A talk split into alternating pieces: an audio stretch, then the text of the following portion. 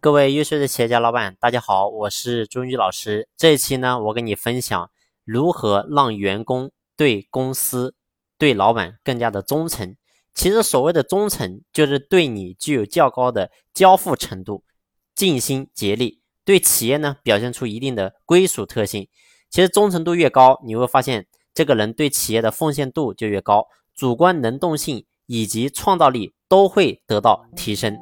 对企业竞争实力呢是起到促进的作用。忠诚度高的员工能够降低员工的流失率，而且呢，不仅自己不会轻易离开企业，还能帮你留住新员工，增强企业的向心力，对企业的成本呢也有极大的控制。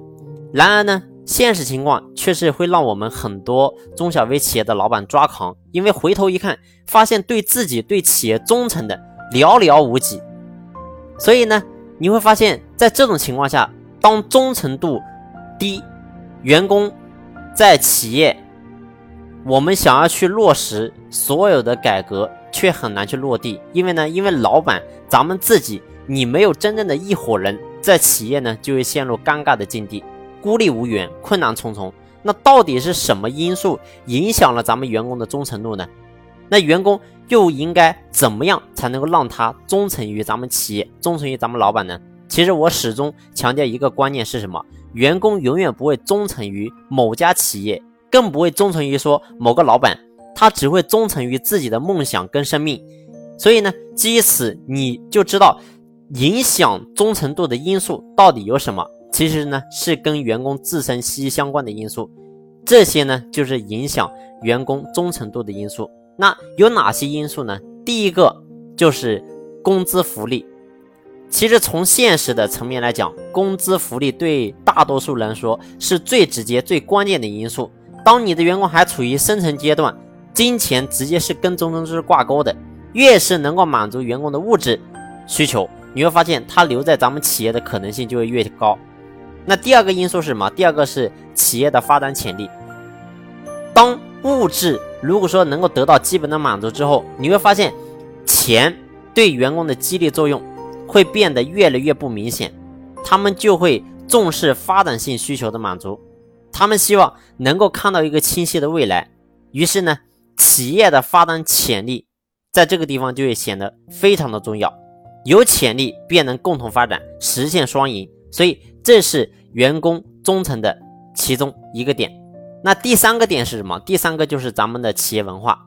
好的企业文化呢，你会发现能够让员工产生认同感和归属感，从而激发忠诚度。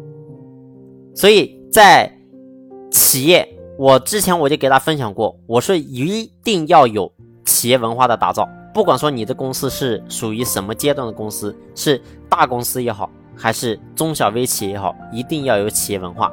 因为呢，企业文化能够在员工心中。留下一种特殊的烙印，是价值和精神的浸染，能够长期的影响所有人的内心世界。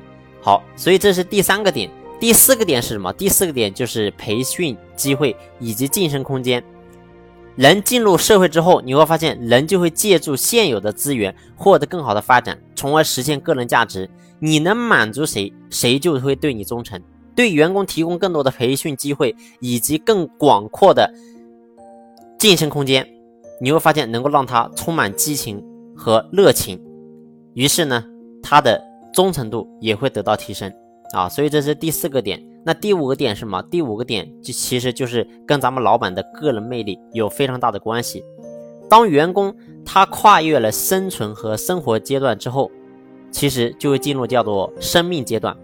在生命阶段呢，他需要精神世界的引领者。而老板，你就必须成为他精神世界的领袖，帮他建造精神家园，成为更多人的粉丝，成为某一种潮流的创造者和引领者，凭借自身能力和魅力征服更多人。